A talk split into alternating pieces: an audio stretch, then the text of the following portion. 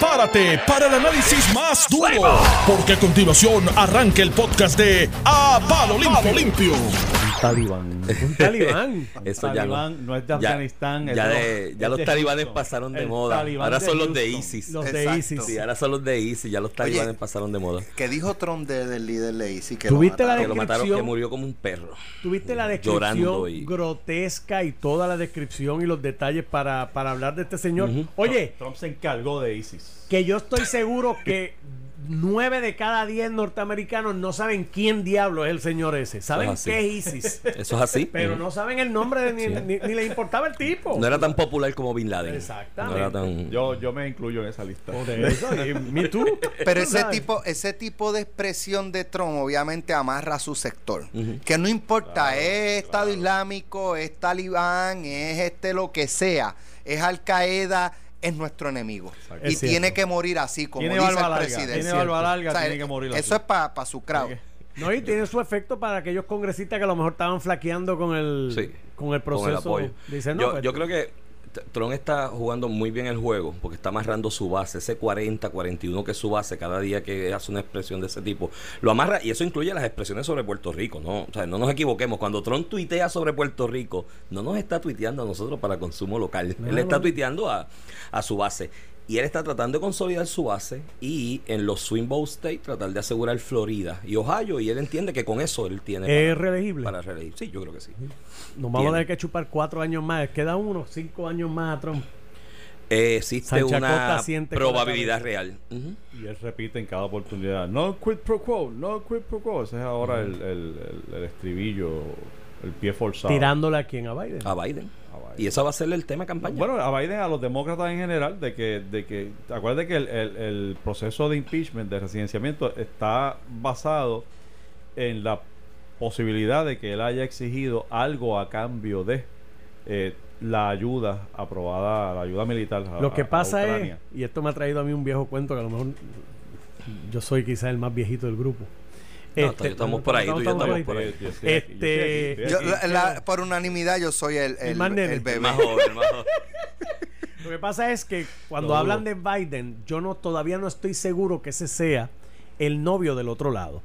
Hay unos días que está sí. Bernie Sanders arriba, eh, otros días va Elizabeth Biden, Warren. otro día va Elizabeth Warren. Warren. Pero también he escuchado que en el caso de, de Sanders ya un poco ha ido Decayendo. bajando por la cuestión que tuvo de Salud. ya no lo ven como un candidato Crea viable. desconfianza. Pero yo creo que este proceso de impeachment, que no va a llegar a ningún lado, o sea, vamos a ser realistas. eh, Nancy Pelosi sabe que si pro- po- comenzar el proceso en el House, no tienen los votos en el Senado. O sea, es una realidad. Pero el proceso tiene la intención de ayudar a Joe Biden. Joe Biden y Nancy Pelosi son muy bien relacionados desde hace mucho tiempo. Entonces, si tú llevas el proceso centrado en que esto fue un ataque a Joe Biden, ¿cuál es el mensaje al electorado demócrata? Ah, este es el Este candidato idóneo porque Trump le tenía miedo.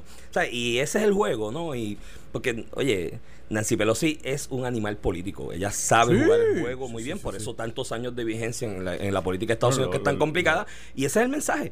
Centramos el proceso, hacemos unas vistas, empezamos a hablar de todo el miedo que Trump le tiene a o Joe sea, Biden en la que, intervención. los demócratas montaron este muñeco para ayudar gente. a Joe Biden, Para su correcto, para su gente. Porque ellos saben que no tienen los votos en el Senado. Entonces Y- Trump le habla de ISIS a su gente. A su gente. Y Nancy Pelosi montó el impeachment para su gente. Exacto. Eh, no estoy Eh, necesariamente de acuerdo. estás de acuerdo quien trae a Trump, quien, quien convierte a Biden en el rival del otro lado, como tú dices, en el novio del otro lado, es Trump. Cuando Trump le dice al presidente de Ucrania, este es el tipo que yo quiero que tú me investigues, de este es que yo necesito tierra. Bueno, porque es el que Lo tiene, convirtió en el rival. Pero es el que tiene negocios. Es el que tiene, es el que tiene negocios en Ucrania. Sanders no tiene. y Elizabeth Warren pero, no tiene. pero- está bien, pero hay ¿verdad? países más que puede Un buscar señor pa' que otro. tenía negocio en Rusia. y otras, y otras- que tiene negocios en el mundo entero. Puede incluyendo buscar aquí. en China. En México. Ven acá. ¿Cuál fue el dichoso acuerdo? Eso hay que investigarlo. ¿Cuál fue los acuerdos que hicieron aquí con Trump para las villas y el golf y todas esas cosas que hizo No, aquí no tengo los detalles, pero me luce a la inmensa mayoría de los acuerdos que hacen con inversionistas extranjeros aquí. ¿Pero a qué te refieres? Yo te presto y yo me quedo asumiendo el riesgo. Y tú te vas libre de polvo y paja. Y Así- eso es lamentable. Eso pasó aquí. Mira, aquí hubo una Así finca de regalamos mango. el Vanderbilt, así el regalamos. Vanderbilt, sí, la área de esa del trío, del, del trío del condado. eh, aquí yo recuerdo, fíjate, esto yo era un niño, que yo estuve, antes de ser abogado era vendedor y estaba por ahí en, la, en la industria de alimentos. Una distribuidora, una, una, un agricultor de mangos aquí en el sur de la isla. Ese préstamo fue del gobierno de Puerto Rico de parte de Fomento. Fueron como 60 millones. Vendieron mango porque en esa época yo recuerdo que la, la, producción de ellos estaba vendida en Europa automáticamente. Sacaron dinero 8 o 10 años y se fueron. Y no pagaron los Mira, 60 yo millones. recuerdo para la gobernación de Luis Fortuño, eh, trascendió un préstamo que le estaban dando a este inversionista para levantar nuevamente la industria de los pollos en el área de eh, sur del país. Eh, y de ¿Eso hecho fue Canto Alegre, fue los chavos de Canto Alegre. Sí, o no me fue que- acuerdo. sí. Lo que- la No, cuestión Canto fue Alegre. que, que nosotros aquí en Noti1 investigamos y trascendió que esa persona de la que le estaban haciendo el préstamo es una persona que le habían dado un préstamo anteriormente y lo habían tirado a pérdida. Ese es el gobierno de Puerto Ese, eh, Rico. lamentablemente, o sea, el gobierno de Puerto Rico presta y nunca cobra. Es increíble. Oye, y yo creo que el gobierno puede ser un facilitador, eh, dándole viabilidad financiera a proyectos que van a generar empleo y actividad económica. Pero tienes que cobrar. Tiene que tener una garantía manera. para cobrar. Y tienes que tener unas garantías detrás de lo que de lo que presta, porque no es que me levanté y me fui y dejé a todo el mundo embrollado. Oye, ah, por, ahí- por ese por ese hueco se han ido billones de dólares en Puerto Rico. Billones. grupo No son cientos de millones, son billones. grupo. Más de 70. ¿Qué grupo, por ejemplo? Seguramente. Otro Pues por ahí. ¿Otro truco? El de Luis Verdiel. Burdiel o Verdiel. Burdiel. Burdiel. El de Banco de Desarrollo Económico que salió hoy otra información. Ah, y yo mismo me la deuda. perdono. Y, yo mismo nombran- me y lo me nombran secretario. Y yo mismo me la condones, perdono. Las meto en una cartera. Sí, eso, y eso yo, eso, eso llora ante los ojos de Dios. Eso sí que. Y tú por ahí, Yo ¿verdad? tengo deuda, Todavía. tú me nombras secretario y por ahí. Él regresó a su puesto de carrera, ¿verdad? Él tenía un puesto de carrera en otra Yo creo que- él- lo lo mantiene. No, no recuerdo dónde estaba. Sí. Él lo mantiene. Él lo mantiene. Pero es preocupante, o sea, uno sigue viendo. eh, La falta ¿sabes? de rigor en Del el verano cobro para acá. Por- y por lo que yo veo, la tendencia es que de aquí a las elecciones vamos a tener un field day de escándalos de corrupción. Ah, pues claro. y, de- y, de- y seguro, no, y, seguro. y ¿saben qué? No tiene que haber un acto ilegal para que la ciudadanía se, Se indigne, se para que mal. para estén, tengan coraje y levanten ese, porque en este caso, ponle que en este caso de este señor superintendente y superintendente Capitolio no haya nada ilegal, pero el hecho de que tú Conectaba corriste para, te nombraron aquí, nombraste allá, contrataste por el lado con las eh, compañías de tu hermano, de tu familia. Eso debería ser suficiente para indignarnos, chicos. Claro. Y eso es lo que me molesta a mí. De Bueno, que ah, pero es que no lo metieron preso. Sí, tú no, tienes- no hay nada ilegal, no hay y- nada ilegal. Si tienes la Pero- evidencia, lleva a la fiscalía. Tú puedes Yo- llegar a la fiscalía y te, hace- te abren la puerta. Mira, mano, es que, ¿cómo es que hay una persona tiene la oportunidad por encima de todos los demás ciudadanos de Puerto Rico de tener cinco, siete contratos con distintas entidades del gobierno. Eso no lo puedes hacer tú, ni tú, ni yo. Mira, Eso lo eh, tiene que hacer alguien yo creo que, que, no- que- que fuera de allá de consideraciones de mérito, tiene consideraciones de que es buen amigo de alguien. Pero- Entonces tú oyes al presidente del Senado que sale ayer con un comunicado a tirarle al mensajero, a tirarle a GFR y al grupo y la cosa y qué sé yo qué. Pero no Cuare- menciona- oye, no le dedica un segundo Ey. a los méritos de la noticia. Pero Cuare- Este señor, ¿qué Eh. méritos tiene para esos siete contratos? De ¿A hecho, ¿Cómo llegó la y- familia? ¿Y, la cómo misma- tú puedes imputar contratos? una agenda al mensajero si es que Están a los menos- hechos ahí. a me- exacto. Los a hechos menos ahí. que el No, mensajero sea el que quien controla al. FBI. Hello. Es que- Tú Pero sabes. espérate. Atiende los hechos y después bregamos con el, El mensajero. presidente del Senado actuó igual con el caso de lo de las crepas. Sí. Claro. Defendió a este aire. señor. Ángel Figueroa lo hizo lo Muchacho, mismo. Un y se- caso flojísimo, dijo Se, un día sí, antes. Un se sentó conmigo y me dijo, es un hombre decente, le están haciendo un rancho, ahí no va a pasar nada. Eso es una agenda Pero- de lo mismo, del discurso de GFR, bla, bla, bla. ¿Qué pasó? Se declaró culpable el Los hombre. tres. Hay, Los hay, tres. hay un planteamiento que hace Alex y es la indignación, lo que pasó en verano y demás. Yo creo que la indignación está y lo reflejó lo que pasó en el verano. Cuando tú fuiste, tú ibas a la calle, en lo que pasó aquí en el verano del 19, ¿cómo se le llama? Se notaba una indignación. El problema es que eran muchas indignaciones por muchos hechos y hechos distintos y lo reflejaban la gente. Ahí comenzó con el Ricky renuncia porque era pegajoso el hashtag y es cool y chévere. Pero tú, uno era por la educación, otro por la salud, 20 cosas. El problema con esa indignación es lo mismo que vi ahora en Chile en estos días, lo estoy viendo en Bolivia ahora reciente, pasó en Líbano. Es que se está dando esa indignación, la gente se tira a la calle, pero no hay un ente que aglutine esa Ay, indignación para establecer unos objetivos específicos. En Puerto Rico. No, Tú no, dices, no, y en esos países, países tampoco. En Chile tú Ok. veías el reguero Sí, de gente con, Rico, con la protesta similar a Puerto Rico, unos por la salud, unos por la educación, unos por el transporte, unos. Pero entonces, si vamos a hablar de, de cómo tú conviertes eso en un proceso democrático, pues tiene que haber un ente que aglutine ese malestar con unos objetivos en específico y le lleve el mensaje a los actores políticos de lo que yo quiero es A, B y C específico. Porque si Pero no aquí lo hay, no. si no lo hay, ¿qué pasa? Es un reguero de Es gente. No, la- y sigue la cosa y la igual gente- y los que están mal, mal- malbaratando las cosas siguen Y malbaratando. el puertorriqueño no tiende a buscar las alternativas. No. Por ejemplo, estos nuevos movimientos que van surgiendo. No van a gozar necesariamente por el default de lo que pasó en verano. No, no, para nada. No gozan de. Uno pensaría que, pues mira, pues quiere decir que se van a beneficiar el movimiento tal o el otro y el otro. Y no ocurre así. Aquí el puertorriqueño lo que hace es que se queda en la casa el día de la votación. El día de la elección. Bueno, por eso la- la- el, el disgusto que provocó en el pasado situaciones como esta. Lo que hizo fue provocar una, una falta de participación en la elección pasada Exacto. que bajó de 78 a 50. No, y que va a ser menos ahora. O sea, yo, yo, espérate, yo estoy bastante Espérate, claro que va a ser esta- menos. va a ser menor. Espérate, en No es que se van a, vo- a- a volcar encima de, de Voy a añadirte algo. Hubo dos factores.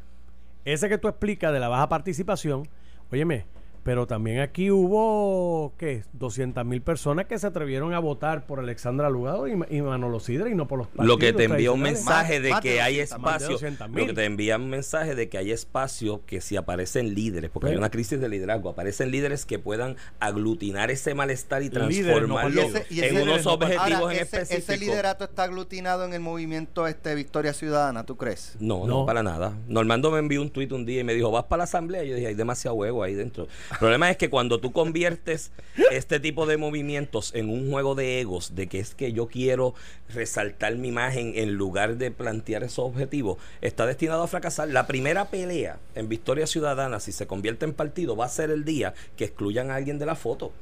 El día que excluyan a una de las figuras de una foto importante en, el, en, en la primera papel periódico, se va a formar un revolú porque hay demasiado ego. Es yo sobresalir, resaltar mi imagen y no poner objetivos. Yo creo que el líder es no el que quiere resaltar y salir y el que coge la primera plana, es el que cuaja los objetivos, los empuja, aunque sea otra gente. Claro. los ¿Tú que estén mucha- al frente del que hay asunto. Mucho cacique. Sí, mucho cacique. ahí. Entonces, no, Pero y no hay una cuestión. Usted lo duda, señor analista. Pero no hay una cuestión de ideología tampoco. Tú tienes gente de extrema derecha, capitalista, eh, pequeño burgués, como le dicen algunos, hasta gente de lo que se denomina la extrema izquierda de Puerto Rico, que ha estado todo el tiempo llevando un mensaje de índole socialista. ¿Cómo tú cuajas eso?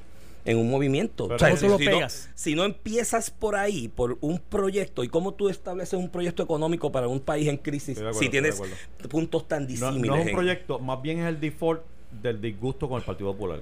Exacto. Yo creo que el, el- el Ujú. movimiento Victoria Ciudadana se está alimentando del, del disgusto con el Partido Popular. de la falta de definición, de la falta de proyectos Exacto, del Partido, Popular. Y a alguien se le ocurre la magnífica idea de llevar un mensaje público de que demen los nombres de los que están endosando, como diciendo, te estoy velando, lo que estás creando es más malestar. Ahora la gente dice, ahora le voy a dar el endoso. Pero ellos tienen una propuesta.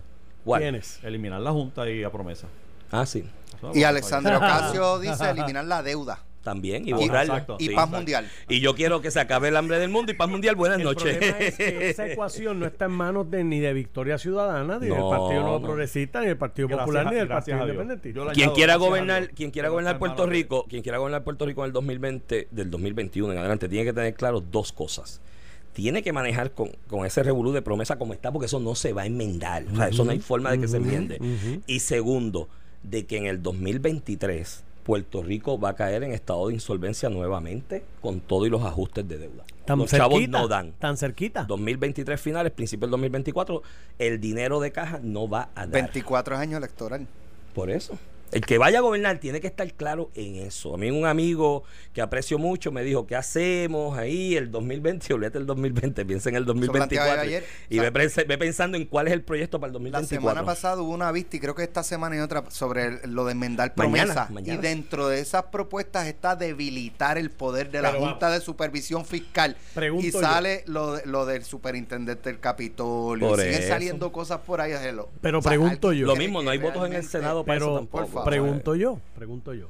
La juez Taylor Swain, que lleva todo este tiempo trabajando y transando todos estos acuerdos, ella no se dará cuenta de esa posibilidad y va a decir, pero esto que estamos haciendo aquí no sirve. Lo que pasa, Normando, es que que cuando tú eres juez, juez y te llevan un acuerdo, ¿quién eres tú para ir en contra de ese Tú acuerdo? no Porque tú no tú, en- tú como juez... que Digo, pero si- con si- si- dijo, yo pero- no puedo enmendarle Bueno, pero, aquí, yo no soy pero si es un acuerdo que ella nota que tiene Oye. cosas irreales, ¿sabes? tiene que levantarlo alguien. Alguien de los que está involucrados en el pleito tiene que levantar la mano y decir, mira, no se puede por esto y por esto. Y eso Digo, no y, lo he visto y el esto por esto tiene que ser razones jurídicas. Tiene que ser, Claro, no, no, claro, jurídicas no. y económicas también, los números y centavos, tú sabes, eh, de dólares y centavos. Pero yo creo que ese asunto de que quitarle poder a la Junta, la cherry al Sunday se la va a poner la Corte Suprema quizás más o menos a finales de diciembre, principios de ¿Y enero. cuál es la A chévere? mí me huele que la Corte Suprema va a ir en el caso este de Aurelius a decirle, mire mi hermano, esa gente tiene poderes plenipotenciarios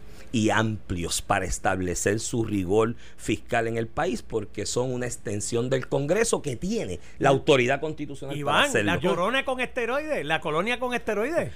No, pero si con esteroides ya estaba hace tiempo. Esta es, esto es el virreinado del Congreso en Puerto Rico. Y yo creo que por ahí Yo- viene la Corte Suprema. que Porque si la Corte Suprema no hace eso, ¿qué es lo que va a pasar? Cada tres meses va a ir alguien con un pleito impugnando algo de la Junta. Y yo La quiero Corte que esa Suprema resolución que termine con una nota que diga, y por favor, no suelten a la clase política puertorriqueña nunca. Manténganles el guante en la cara, porque no se pueden dejar solos. Tú sabes esa que nota es que yo quiero que Eso es a mí- lamentable. A mí, me, a mí Me llama la atención, o sea, Puerto Rico está Muy agresivo. hace hace unas semanas o hace unos meses la situación de seguridad y discutíamos hace un tiempo, no recuerdo eh, con quién, de que las autoridades federales hace desde hace unos años reenfocaron eh, su lucha hacia la corrupción y el crimen de cuello blanco. O sea, Oh, aquí dijo- había mucho operativo el- federal. el- el nuevo. Y, y el, el fiscal eh, federal, o sea, viene este Douglas Leff, siguen con la corrupción, viene el fiscal federal. Sí, sí. O sea, Estados Unidos está claro de cuál es El problema. el problema. Y Pero nosotros la clase pensamos que política de son- aquí no está clara. Exacto. Esa claridad no está aquí. Todo el mundo quiere seguir haciéndolo igual. Esto del superintendente del Capitolio es la típica historia. Yo he conocido gente muy competente y decente que ha estado en corporaciones públicas en gobierno, que me han contado con mucho pesar y mucho dolor cómo un ex gobernador los ha llamado para ponerle presión que les renueven el contrato de arrendamiento a fulano y tal. O al precio que ellos quieren, porque no es renovarlo, es que se renueven al precio. O sea, esa es la historia. Entonces llama este individuo el Capitolio y yo estoy convencido que por ahí es que bien, no sé los detalles, eso la, la El investigación. superintendente. El superintendente del Capitolio, que fue candidato a alcalde, que saben que tiene el oído derecho del presidente del Senado agarrado, llama a esta joven que dirige recursos naturales y dice, mira, es que el contrato es para fulano. Y allá alguien de la gente que tiene alrededor le dice, eh, esa es la mano Sí, derecha del Tommy. de Tommy. No, si ese fue no el que caballo, ella- el caballo aquel y- que le compró Y ella y- dice, y ella dice, dale para adelante, porque Seguro, seguro. yo no, no me voy yo a no- calentar, así- ¿me entiendes? así Yo no quiero Así funciona el gobierno de este país, un charrascazo del tiburón.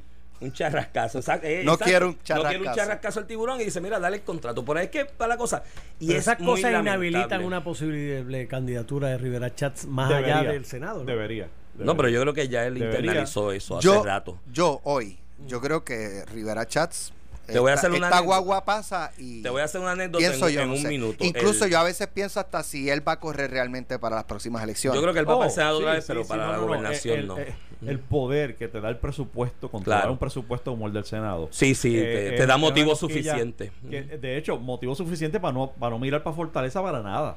Era un cogobernador. El día, el día que Tommy cogió el hemiciclo para darle la descarga a aquella Perluisi en el medio revolú constitucional que hubo. Yo estaba en la calle lo hice y dije, déjame pararme a almorzar aquí en esta cafetería porque hay un televisor y veo lo que está pasando.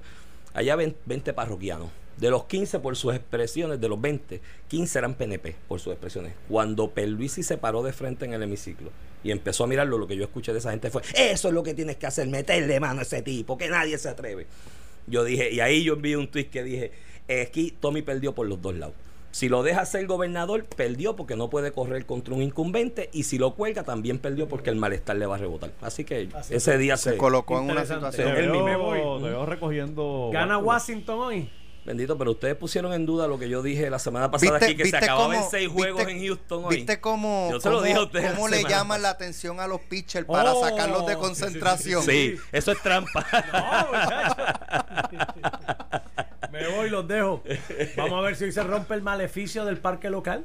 Pues no han ganado. el Yo creo que. Verlander va a dejar en la vida y sea, es su, es temporada de Sayón, 300 pre, eh, ponches Va a dejar la vida ahí. y nunca ha ganado y nunca ha ganado un juego de serie mundial. Si pierden ahí, Eh, yo no me veo. Scherzer mañana va a Es tirar. que ya le, mira, ya le hicimos el Si despojo. Chelsea, Es que ya le hicimos el despojo de la maldición de Molusco a- Molusco. al equipo. Hoy lo van a entrevistar a y el- Correa, a Springer y a Mira, Altuve. y el reto, el reto no fue ese, el reto fue media hora antes del juego del jueves, del jueves, sí.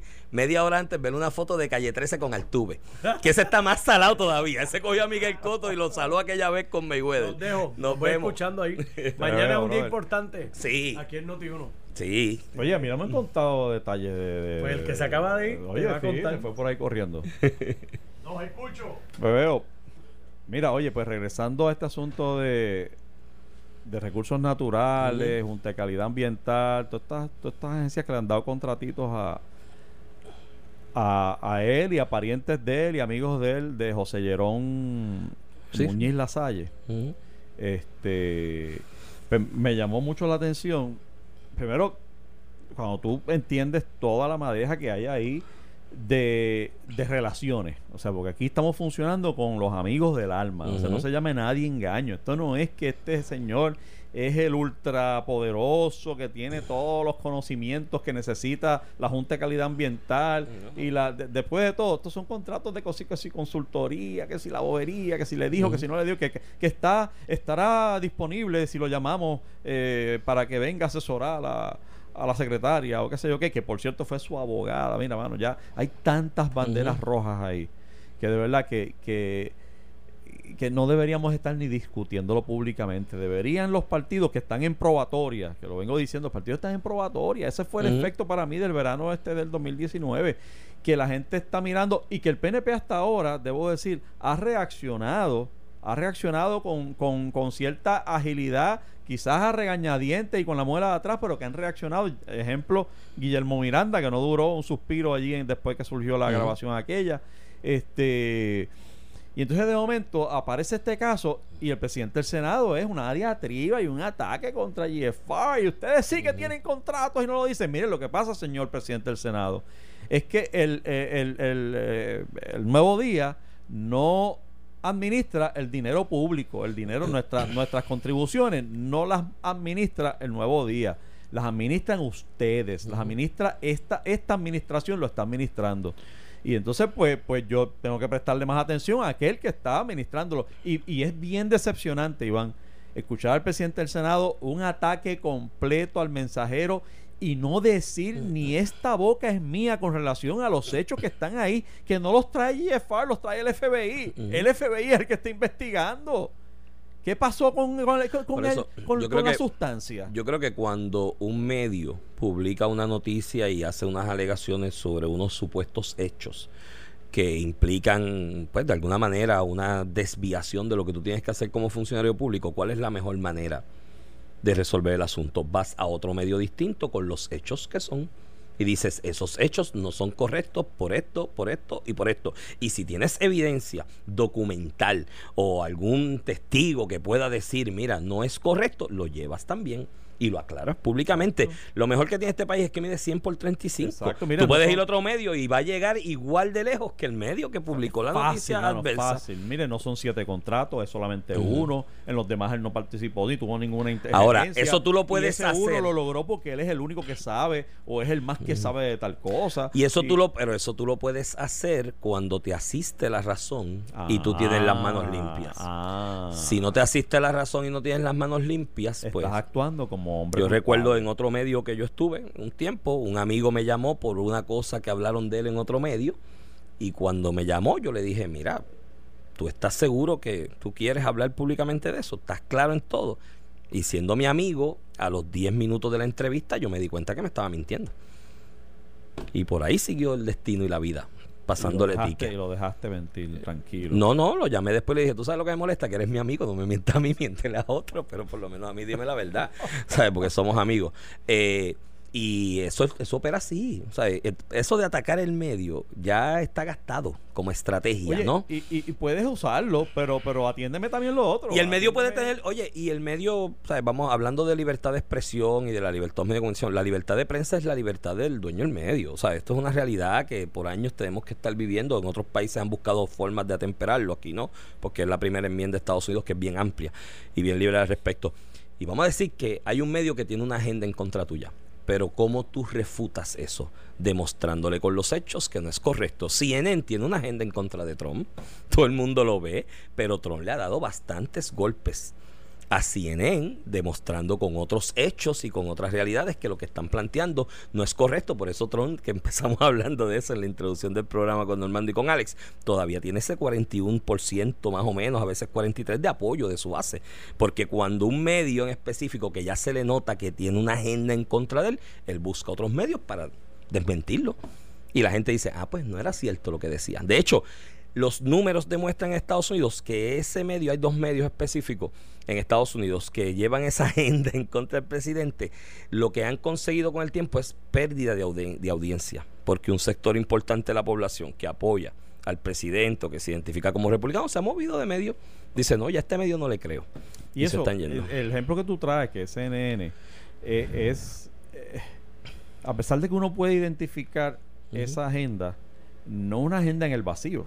Sea, No, claro, está basado en un planteamiento en unos de una- planteamientos, de unas realidades también, Unas, realiza- claro. realidades, unos, datos, ¿no? Se le está dando carne para eh, hacerlo. Pasa es que obviamente trabajan con los datos que no favorecen a, a Trump, Sí, pero son datos, en fin. Y los manejan de una forma que... pero son datos, en fin. Son datos, en O sea, fin. eh, aquí yo no veo en este ataque virulento contra GFR ¿Dónde yo están los datos para no veo los datos, Ujú. lo que Los veo hechos, es, los hechos. eh, y tú vienes, y tú eres un chismoso, y tú eres esto, pero, pero no me dices nada del, del hecho. Es como que te venga un amigo y te diga, mira que tu mujer te está pegando cuernos, y, y mira, ese es un chismoso, te- te- te- te- pero, pero la viste, la viste en el cine con el otro, este, la viste agarrada de mano, la viste besándose, la viste, o sea, atiéndeme los hechos, Ujú, mano, dame los datos, porque no, Sí. en el Y hay que vacío decirle, ese, ese día que tú dices que ella estaba en el cine con el otro, no es cierto, porque estaba conmigo en Porque- tal restaurante. exacto, exacto. y es mentira lo que Exacto, diciendo. Te están dando, te están diciendo algo que es Exacto. falso. Sí, sí. Esto esto esto. Yo la vi trabajando de, de- de sol a sol.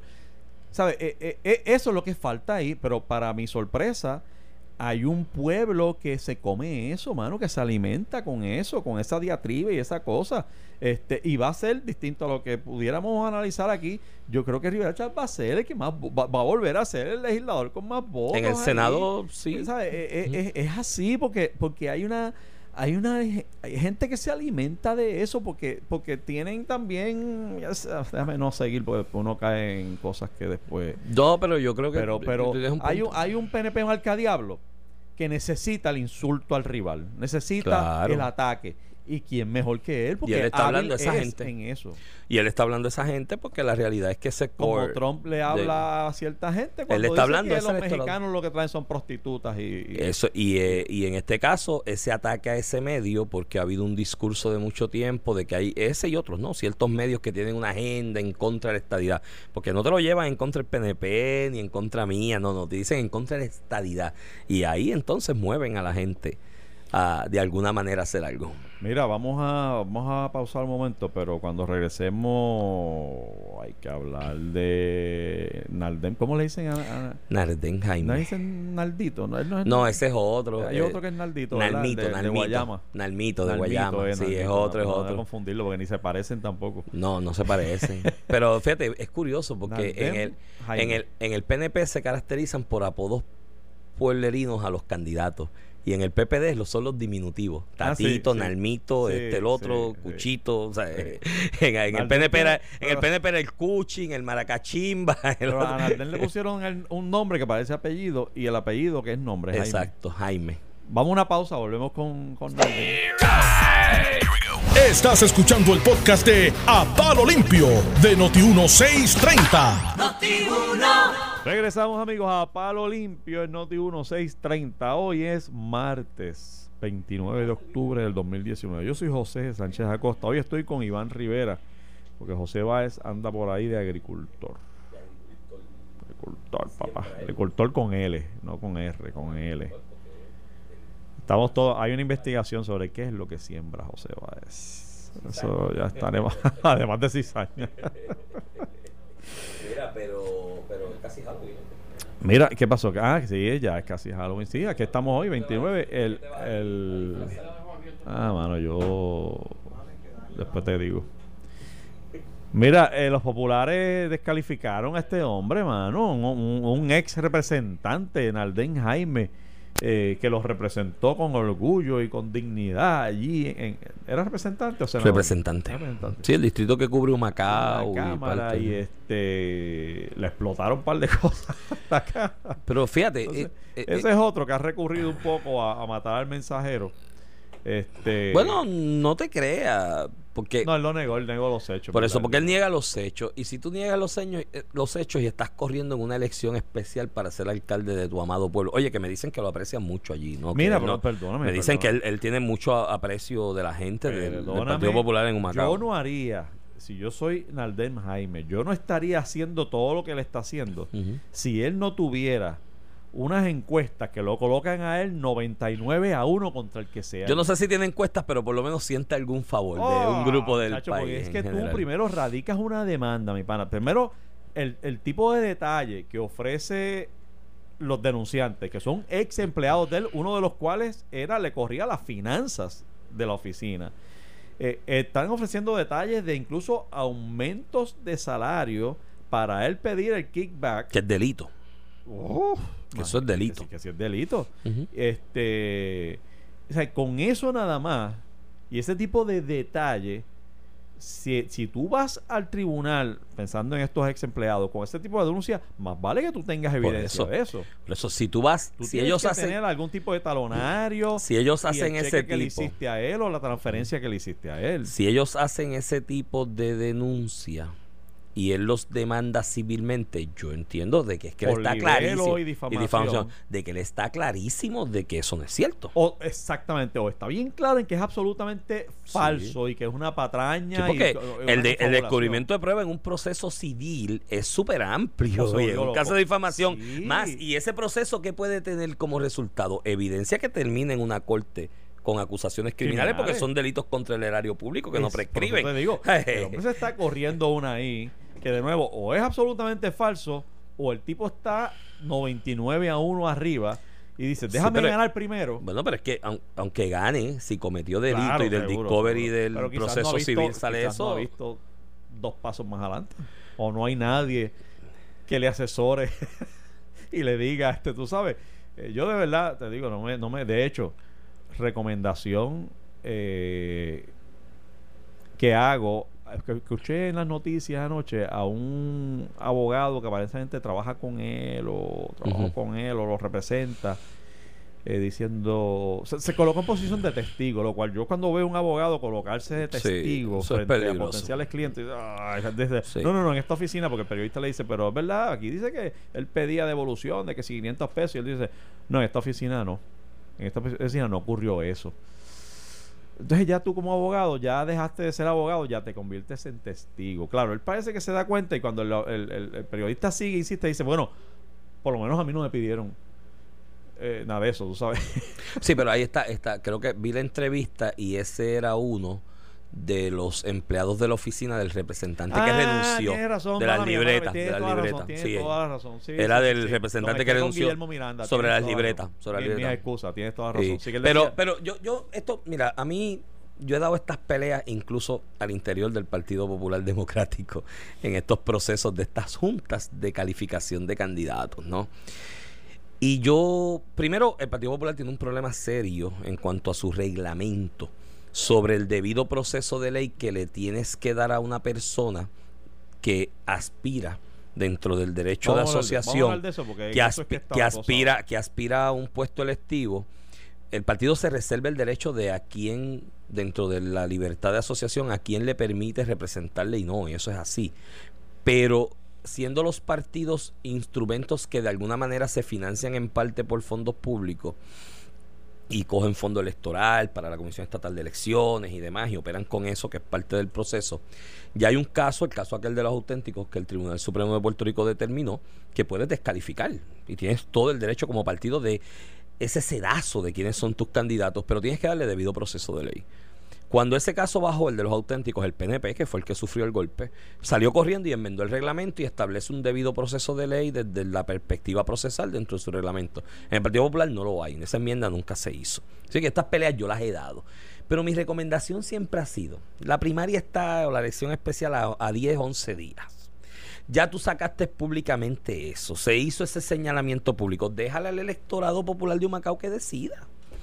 ¿Por qué tú, en una comisión de cuatro o cinco personas, te sientas en un salón y dices que no, porque esta institución no se miente, no se hace esto, no se hace lo otro? Mira, déjale eso al electorado de base, a los miles que puedan votar en esa primaria eh, o esa elección especial en Humacao, que lo decidan y que pasen juicio sobre él y luces más democrático.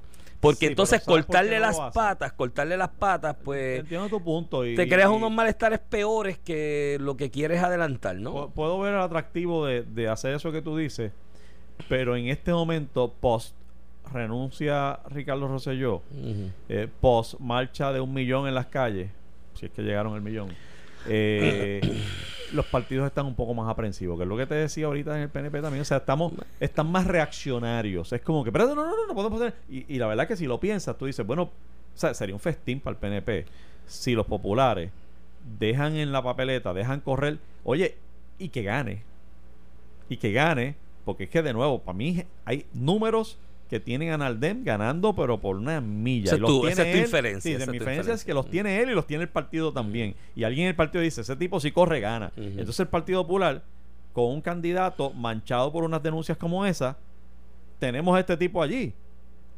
Muchachos, son un festín para el rival. Decir, "Ay, María, mira, nosotros actuar, pues ya, pues, te puedes, ya puedes escuchar la campaña, el PNP diciendo, nosotros actuamos. Cuando hubo denuncias contra Guillermo Miranda, inmediatamente se le pidió la renuncia. El Partido Popular corre y tiene en su papeleta a una persona imputada de esto esto esto esto. Bueno, es que eh, el- el eh, problema hay un riesgo ahí el también. problema- el problema es que- el Partido Popular se quiere evitar. Bueno, lo que pasa es que el problema es que aún no ha sido imputado como tal, ¿no? Lo que hay es No, una no. carta que Ah, dice no, que se fue referido. Una vez está en el periódico y es primera plana. Ya está imputado. Imputado. Fíjate que no dije acusado, imputado.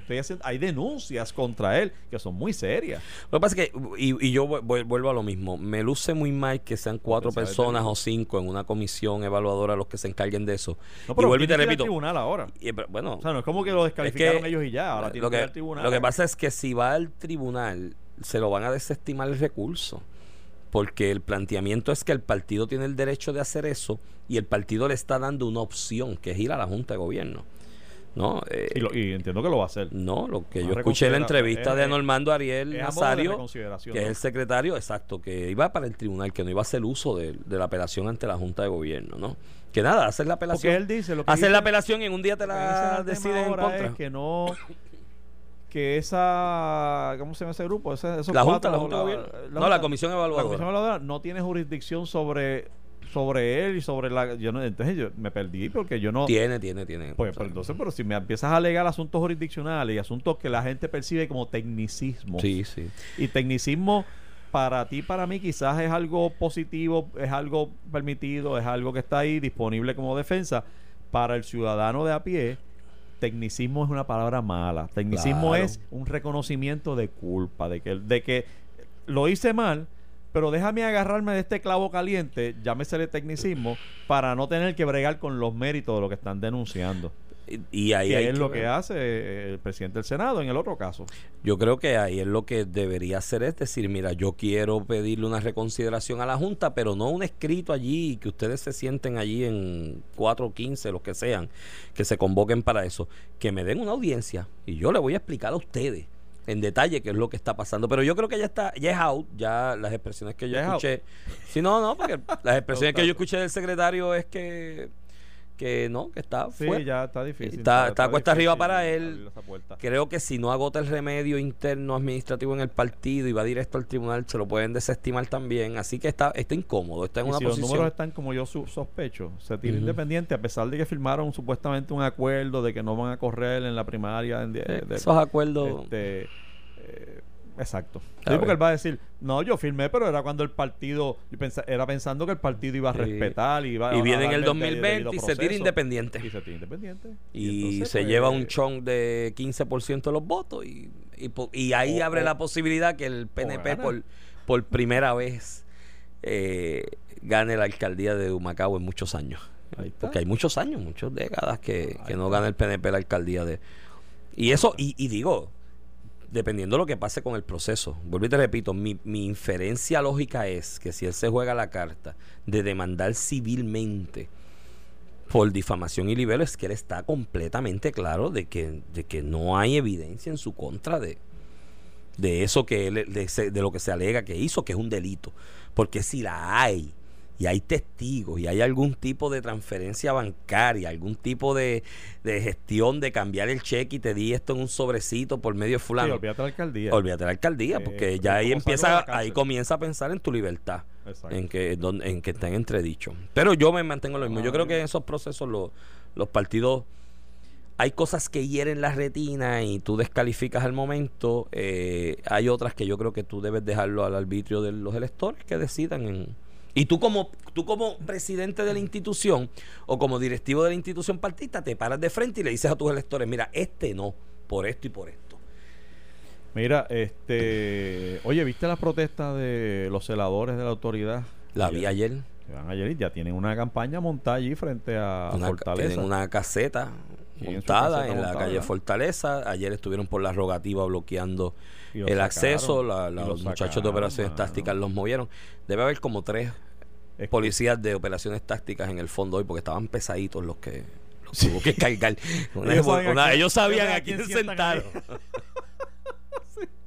Creo que en el fondo hay Pero yo como creo que hay un problema en el concepto de protesta pacífica aquí, porque para empezar, mira, si yo soy eh, de los policías, o sea, si soy el Estado, hay siete gatos allí, mano, y yo no voy a pasar por allí. Pues ¿por qué tengo que sacarlo? De verdad que no, no veo... Y escuché a alguien de buena tinta decir, no, que eso es un paseo federal y tiene que estar disponible y libre en todo momento.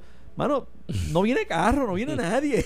Porque hay que sacarlos de allí. Bueno, yo creo que- yo es creo para que- demostrar que yo soy un poco más fuerte que No, tú. yo creo a que la pesar de idea- que sentaste ahí a los siete Yo creo que la idea de ring. Yo creo que la idea de sacarlos era sácalos ahora porque esos siete de aquí a la noche se convierten en 100 y entonces la cosa es más Bueno, complicada. por eso puede ser Sácalos a tiempo. de eso, pero, Ajá. pero de verdad, no sé, no, eh, se ve... Pero estaban heavy, estaban, estaban, estaban grandes, Por otro eran lado, grandes.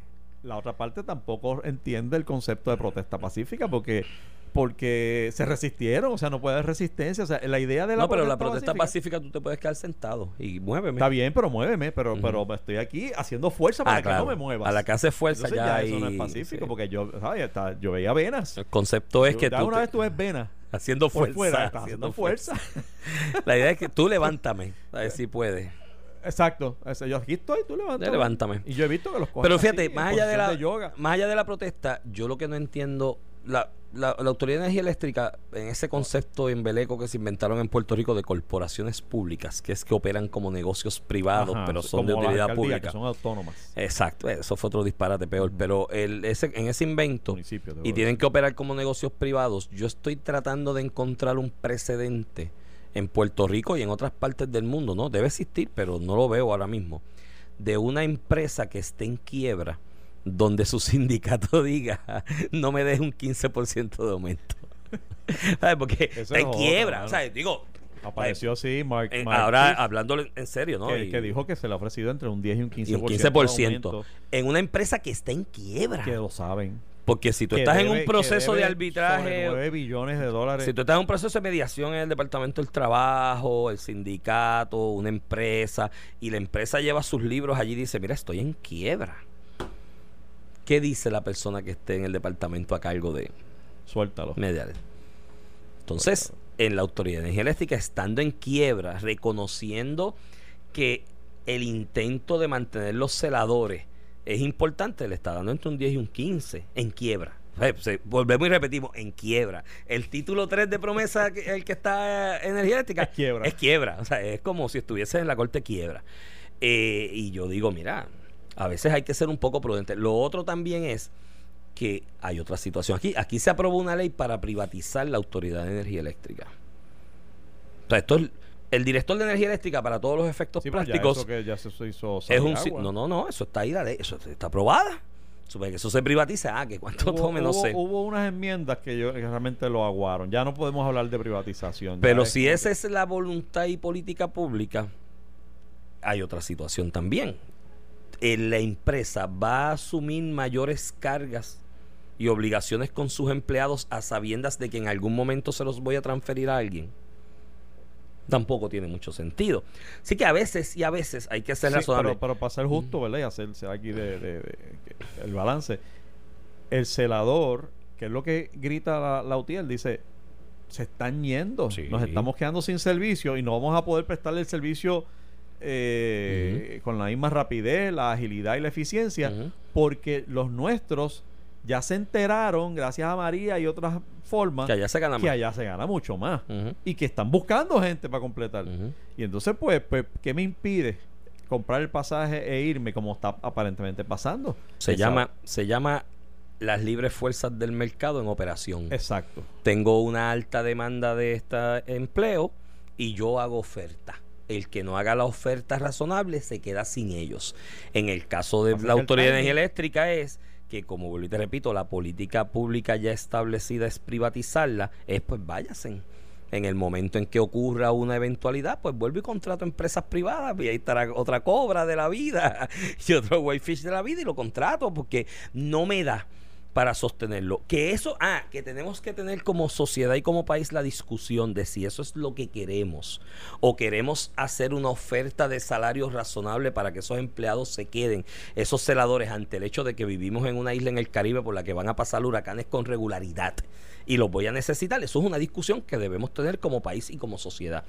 Que quizás la alternativa no es tenerlos como empleados de una corporación pública o instrumentalidad pública, quizás la alternativa es hacer una cooperativa de ese tipo de trabajadores que estén ahí para brindar ese servicio y lo ofrezcan a manera de contrato. De lo mismo que era Whitefish. Whitefish era un broker. Es verdad, esto era un muchacho allí con otro socio en una cabañita, qué sé yo, donde rayo, Montana. en Montana. Pero él era un broker, él sabía dónde estaba la gente para reclutarlos en el momento indicado y llevarlos a hacer el trabajo. Pues quizás esos celadores y otros que puedas tener stand-by alrededor de, de la costa este de Estados Unidos, que es donde mayormente se están yendo estos celadores puertorriqueños, están ahí. Pasó la eventualidad, aquí está mi cooperativa, aquí tengo los tipos. Toma, vamos, fírmame el contrato de emergencia que vamos para arriba a empalmar cable. O sea, tú lo que estás diciendo es que realmente los celadores, la UTIEL, no tiene suficiente leverage ahora mismo Exacto, para Ah. poner presión. para poner presión. Y pues están, porque, bueno, hay, porque hay opciones. hay otras donde, opciones. Donde la autoridad sin no puede decirlo porque es políticamente incorrecto. claro. O sea, decir, reconocer lo que tú estás diciendo. Ah, es- no, no, no, porque suena feo. Eso lo Suena estoy diciendo feo. yo aquí porque. Suena, suena a Socialist Life. Claro. A. Este, Pero a veces hay que hablar así al país. Pero lo tienes en la, en la cabeza, este, la UTIEL debe reconocerlo y entonces pues está en una situación bien difícil porque ahora tienes Por personas eso. que están amarradas allí y que, y que realmente es una Por situación. Y lo, y lo otro es a que. menos que no aceptes el, el 15%. lo otro, lo otro es que esos medios de protesta, de amarrarse en el sitio, ya están ¿Qué? un poquito pasé, ya ¿De están verdad? leídas. Sí, Ya esas estrategias ya están leídas y el, Vámonos. el otro sabe cómo combatirlas. Mira, este, gracias Iván, No, gracias, gracias siempre por es un placer estar aquí siempre es contigo. un placer escucharte y discutir contigo. Siempre un gran Nosotros placer. nos vamos, pero por ahí vienen los muchachos sin miedo. Esto fue el podcast de A, A- Palo Limpio de Noti1630. Dale play a tu podcast favorito a través de Apple Podcasts, Spotify, Google Podcasts, Stitcher y notiuno.com.